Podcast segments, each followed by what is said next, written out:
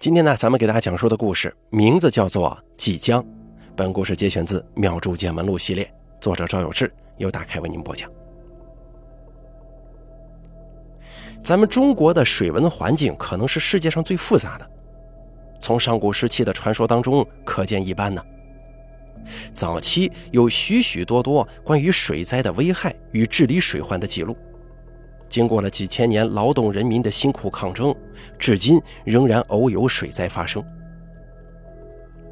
有个成语叫做“急鲧用雨”，鲧跟禹是人的名字，而且这俩人呢是一对父子。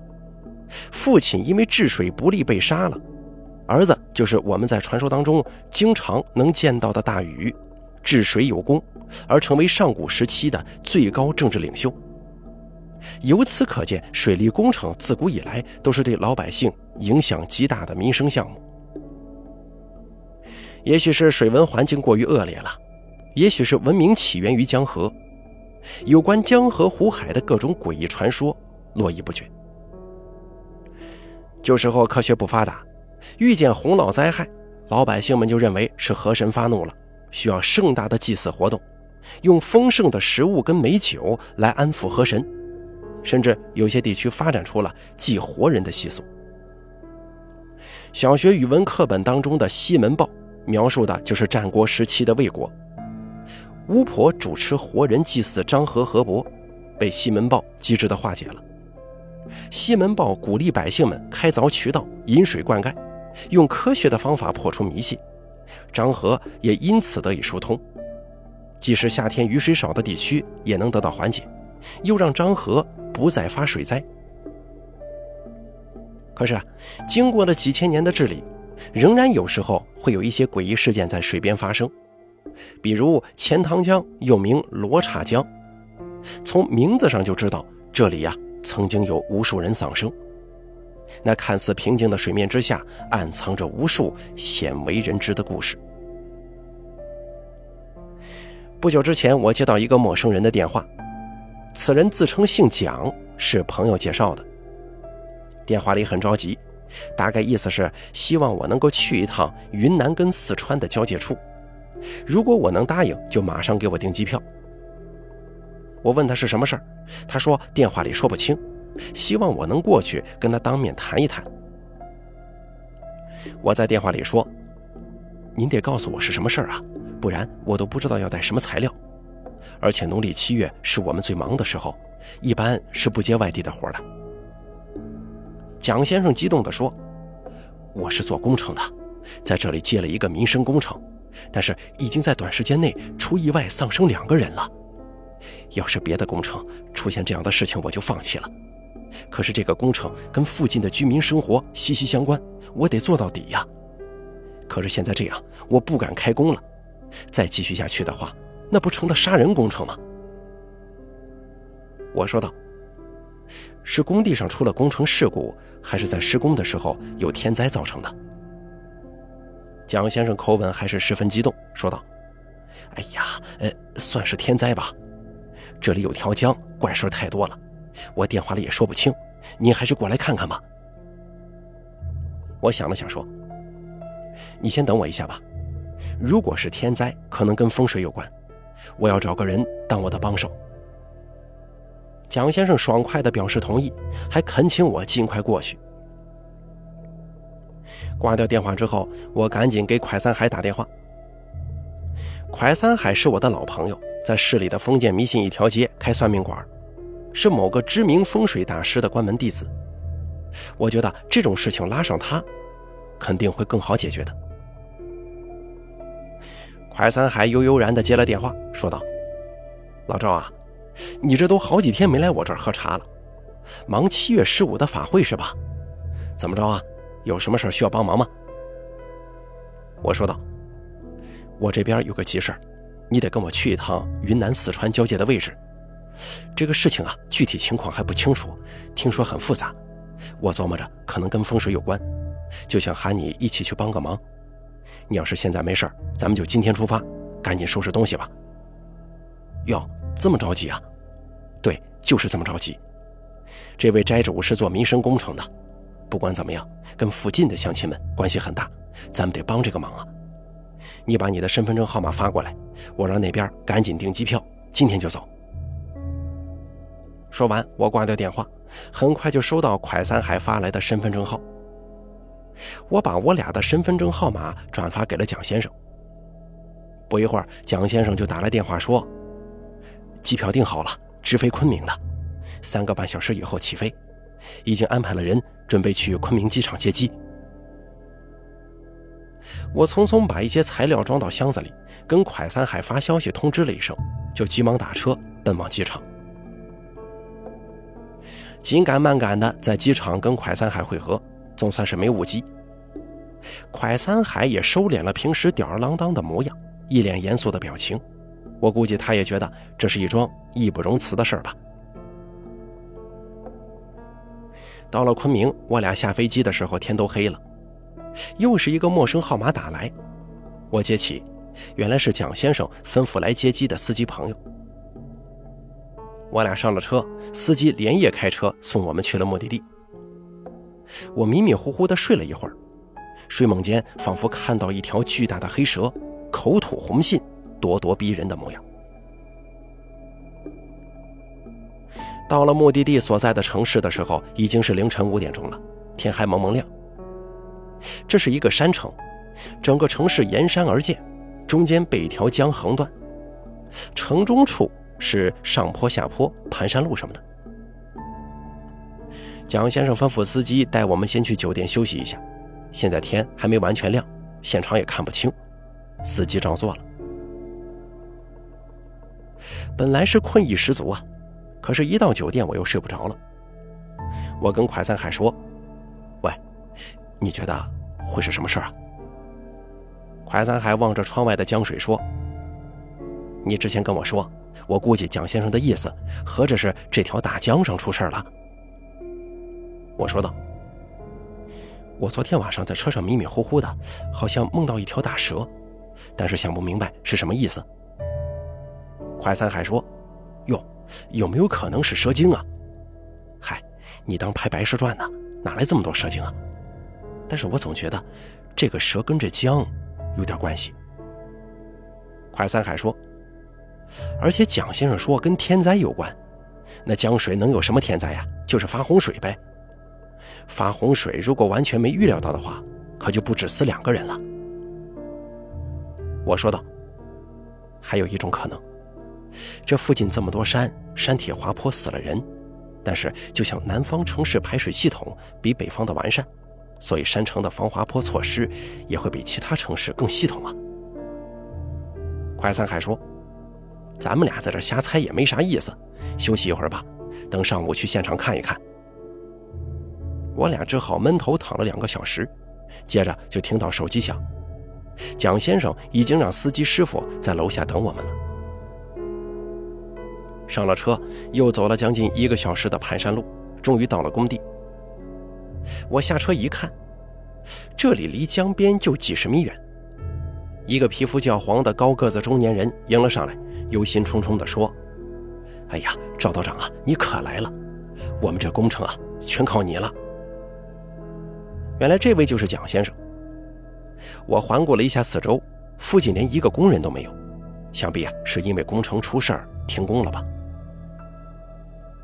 我简单的跟蒋先生客套了一下，说道：“这出事的具体地方在哪儿啊？”蒋先生转过身往江上一指，说道。就在那儿，我顺着蒋先生指的方向看过去，原来江上还停着两艘挺大的船，只是这船体是个长方形，没船头也没船尾。我说道：“这船就是你所说的民生工程吗？”蒋先生点了点头说：“对呀，这个是取水的工程。面前这条江就是红军师里的金沙水拍云崖暖所说的金沙江。”你现在看到的江水是落潮时的三倍多宽，因为金沙江涨退幅度很大，没有办法把水泵直接固定在江上，不然涨起来就会把机器淹没。我们的工程啊，就是用这种船来安置水泵，船稳定性很好，随着水涨水退，可以灵活的从江中取水的。我说道：“那你说已经丧生了两个人，是怎么回事？”我一问这句话，蒋先生的脸色变得甚是惊恐。我试图表现的坚定一点，对蒋先生说：“没事的，不要害怕，慢慢说。”蒋先生微微摇了摇头，说道：“你跟我来吧。”我和蒯三海一起跟着蒋先生往江边走去。这个时候，我才看清楚，金沙江的水真的很急，但是跟其他的流速很高的河不同，金沙江边非常安静，听不到哗哗的水声，水面也没有波涛汹涌的起伏。也许正是表面上看不出有多凶险的河流，才最容易发生意外吧。蒋先生一边走一边说：“我们刚过来的时候啊，水比现在的位置还要往里四五十米，但是涨到最高的话，咱们现在站的位置也得被淹了。”说着，蒋先生还指了指我的背后位置。我顺着他指的方向看过去。隔着我们一百多米远的山体上有被水淹的痕迹。走到已经不能再往前走的位置，再迈一步就得把鞋子给湿了。我离江心的一艘方船大约还有六十米的距离。快三海从地上拔起一根芦苇扔进江去，很快就被冲得看不见了。蒋先生说。第一个工人呢，是在这个船上作业的时候，突然一个浪打过来，卷进水里去了。我们作业的时候，旁边有快艇，一看不对劲儿，就赶紧去追，追都追不上了，就浮起来一次，人没影了。两天后，在距离这里三百多公里的缓流段，发现了他的尸体。我有些纳闷，问道：“在这河里头会有浪吗？”蒋先生瞪大眼睛说：“对呀，我在这里施工一个多月，就见过这一回，就卷了他一个人，追也追不上。你说，就这么一个大晴天，一点风都没有，这个浪从哪来的？”我问本地人，他们说也是很少见到这条河里会有浪，特诡异。我是江苏人，这些工人都是我从江苏带过来的，平常跟我相处的就跟兄弟似的。出了这种事儿，我是真不好跟人家家里人交代呀。不过，我还是尽我最大的努力给他家人一些补偿。除了保险赔付的，我还赔了将近两百万呢。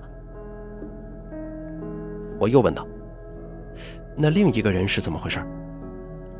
蒋先生说：“哎呦，这个就更诡异了。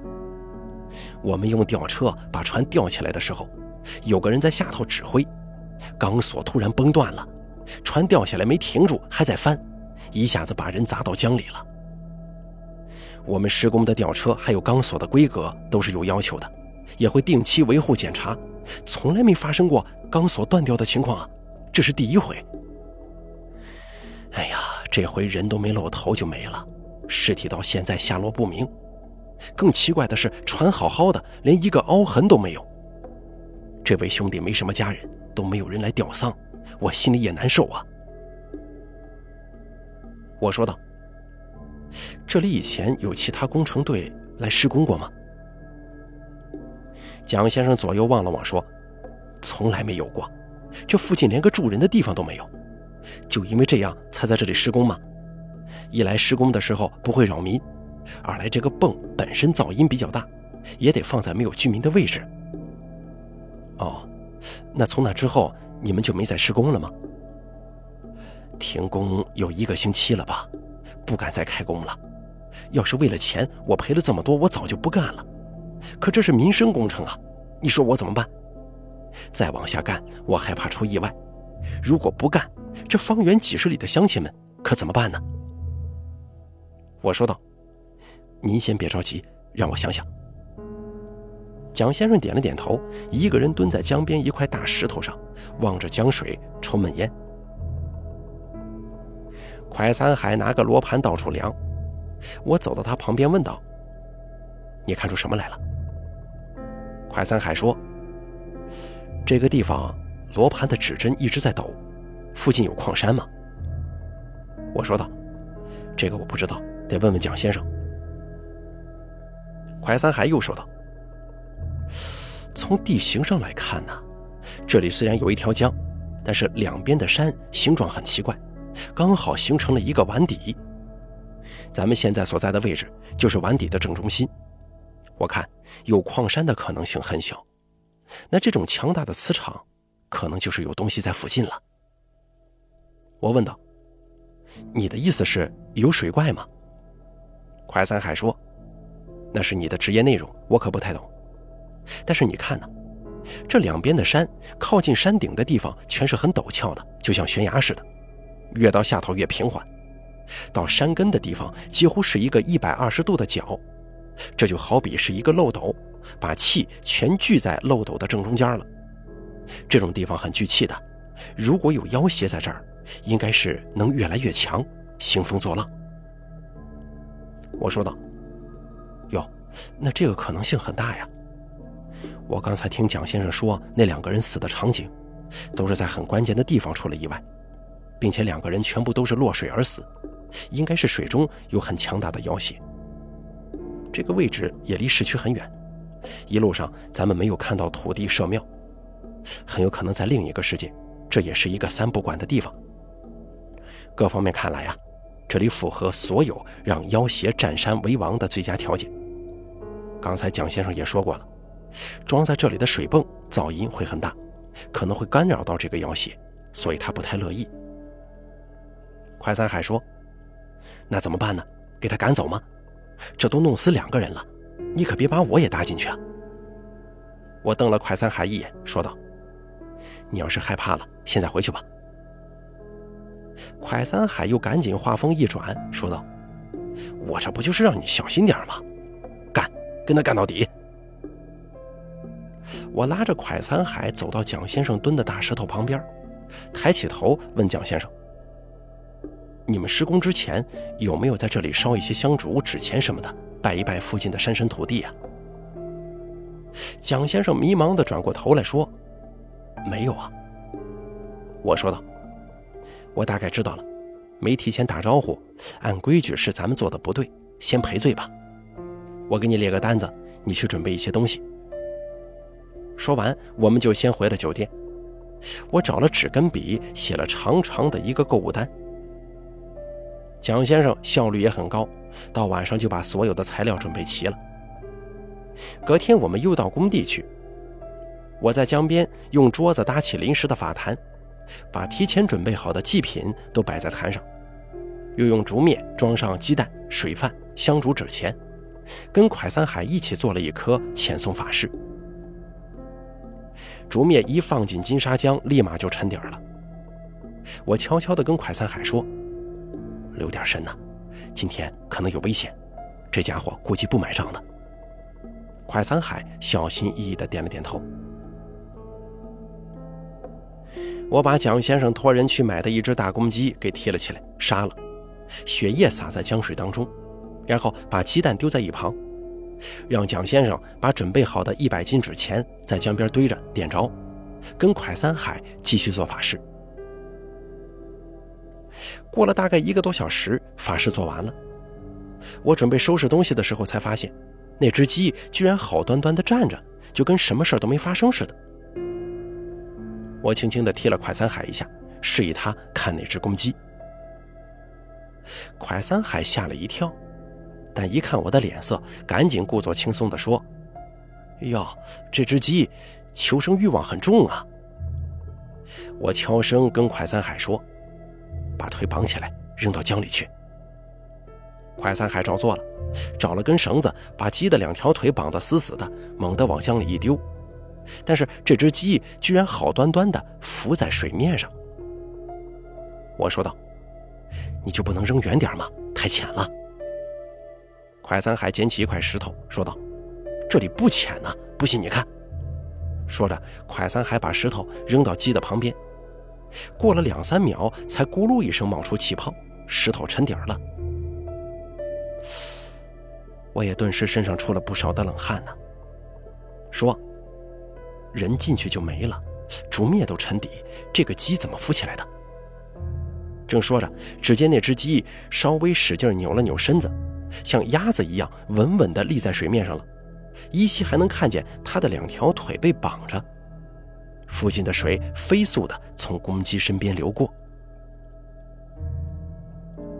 蒯三海一副不知所措的样子，不停地擦着额头上的汗。蒋先生看到这个场景也惊呆了，走到我面前，战战兢兢地说：“赵道长，这这是不是有点麻烦呢？”我说道：“对方不太善呢，钱送不肯走，这些祭品他又不肯收。”快三海咬了咬牙，恶狠狠地说：“实在不行，咱们就来硬的，力尽封了他。”力尽是民间法师们特有的一种术法，对精神力量极其强大的妖邪使用，把妖邪封印在坛子里，做法事请神将进行看守。我说道：“这个先不着急，咱们这回来呢是要解决问题的，要先礼后兵。虽然这是民生工程，汇集许多乡亲，但是装的水泵啊，确确实实打扰到这儿了。先赔罪，他不接受，那咱们就一步步来。”力尽是迫不得已的做法，不到最后关头不能使用。蒋先生咬了咬嘴唇，说道：“那接下来怎么搞啊？”我说道：“这样吧，今天也做不成了，先回去咱们商量一下。现在也只能走一步看一步了。不过您放心，我们知道这是惠及民众的工程，我一定负责到底。”蒋先生回头又看了一眼，说道。哟那这鸡飘到其他地方会吓到人吧？快三海说：“可你杀不死它，有什么办法呀？现在已经没法捉回来。”我说道：“行了，先不要管这只鸡了，肯定是这里的妖邪要示威才这么做的。咱们走了，他就不作怪了。”说完，我们仨都离开了河边，回到酒店。回到酒店休息的时候，我做了个梦。有个披着斗篷的男子冷冰冰地看着我，不知道为什么，我觉得他是蛇。他盯着我看了好一会儿，动嘴了，说道：“你们打扰到我了。”我这个时候才明白过来，他就是我跟蒯三海认为的妖邪。我给自己壮了壮胆子，鼓起勇气说：“没错，是打扰到你了，提前也没知会你，这是我们的不对。”但是你也让这里死了两个人呢。他咬了咬牙，青筋暴起，说道：“你们前几年在这里修电站，我忍气吞声；你们现在还敢来动土，我可不是好惹的。这附近死了多少动物，你们知道吗？”说到这里，我才想起来，对面的岸边山顶上有个厂子。我还问蒋先生那是什么厂。蒋先生说：“旁边有凉水塔，肯定是发电站。”于是我就说道：“电站不是我们修的，但也一样是民生工程。如果你因为这个生气，要怪罪我们，我们也认了。现在这个工程我们是必须要做的，灌溉、饮水都得靠这个。咱们能不能商量一下？你到别处去啊！”穿斗篷的男子歪着脑袋说：“你有你们想照顾的老百姓。”我也有我想照顾的伙伴，我说道：“那我另寻一处地方，建个祠堂供奉你，你在里面修行，你们一起的都过去，可以吗？”他着急地说：“不是我这样的，他们是活的。”说到这儿，我就更加确定他不是人了。我说道：“你的朋友伙伴们好办，活着的让他们迁到别处去，不用很远。”水泵在一里地之外，就完全听不到声音了。跟你一样的，愿意去庙里做兵将的，我来帮忙；不愿意去的，想待在这个三不管地界的，也一起过去。你们要什么条件？需要多少香烛纸钱？跟我说。他说道：“说什么？我就是不愿意搬走。看他那模样，活脱脱的是个钉子户。顿时我就觉得自己拆迁大队附身。”得恩威并用啊！我让自己看起来像是一副语重心长的样子，对他说：“哎呀，你这样做就不讲道理了。就算我不插手，人家再请个法师过来，立尽把你给封了，你还能作怪吗？”他也不甘示弱，说道：“你历尽能封我多久啊？能封我一万年吗？”我说道：“没错，我历尽封你，也就封个三五十年。但是这样一来，你也保护不了你的伙伴们了。我还是希望咱们能够和谐相处的。他犹豫了，低头思考了一会儿，说道：“那我要五十只活鸡。”我说道：“五十只，这是不可能的。就算一只都不给你，也一样能把你历尽疯了。你的伙伴们一样也是动物，你就不觉得这些鸡是你的伙伴了吗？这样吧，我再杀两只鸡，钱纸多给你一些。”我也不知道你们这个钱能买什么，你想要什么自己拿钱去买吧。但是只有一条，那就是不准再作妖了。像今天那只鸡的事情，我不希望再看到。他有些垂头丧气地说：“好吧，你们过两天再开工，我让伙伴们先走。”说完，他化作一团黑气消失了。醒来之后的我发现天还亮着。蒋先生跟蒯三海都在身旁，原来是我跟蒯三海、蒋先生在宾馆的房间里聊着聊着，就这么趴在桌子上睡着了。蒯三海还在唠叨：“你说这家伙也真是邪门！哎，老赵，你醒了？怎么了？这是累着了？”我说道：“行了，都谈妥了，你也别说了，人家可不是什么妖邪。”蒯三海一瞪眼说：“我的天哪，这还不算妖邪？”要我说，就别跟他谈什么条件，立尽谈，把他封进去就老实了。你还去给他杀鸡祭祀吗？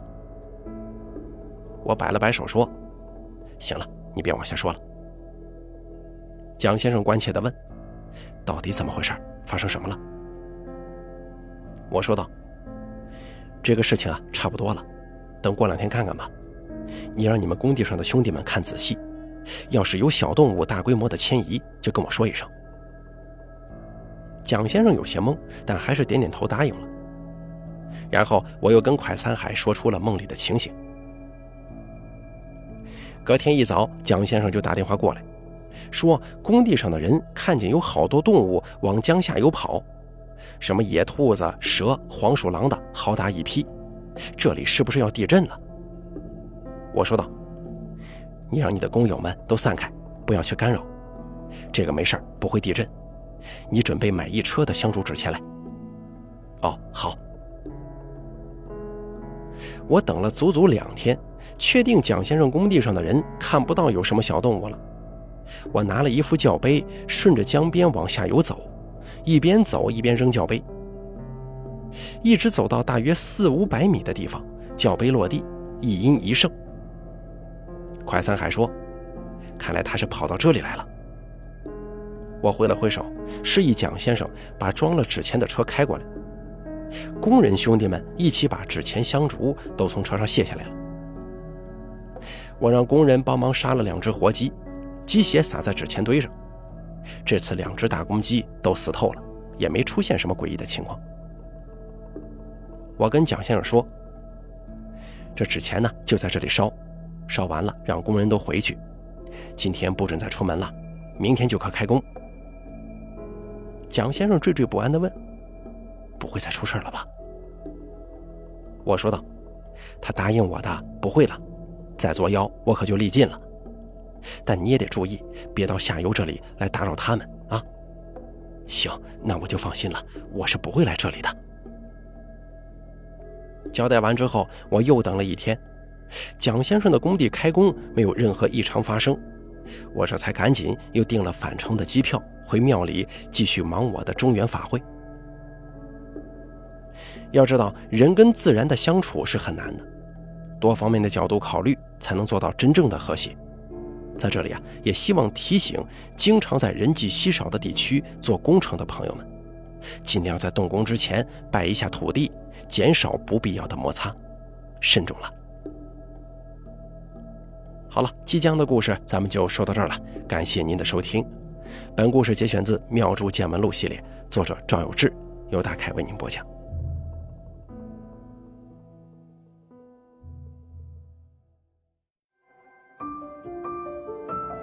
本期故事演播完毕。想要了解大凯更多的精彩内容，敬请关注微信公众账号“大凯说”。感谢您的收听。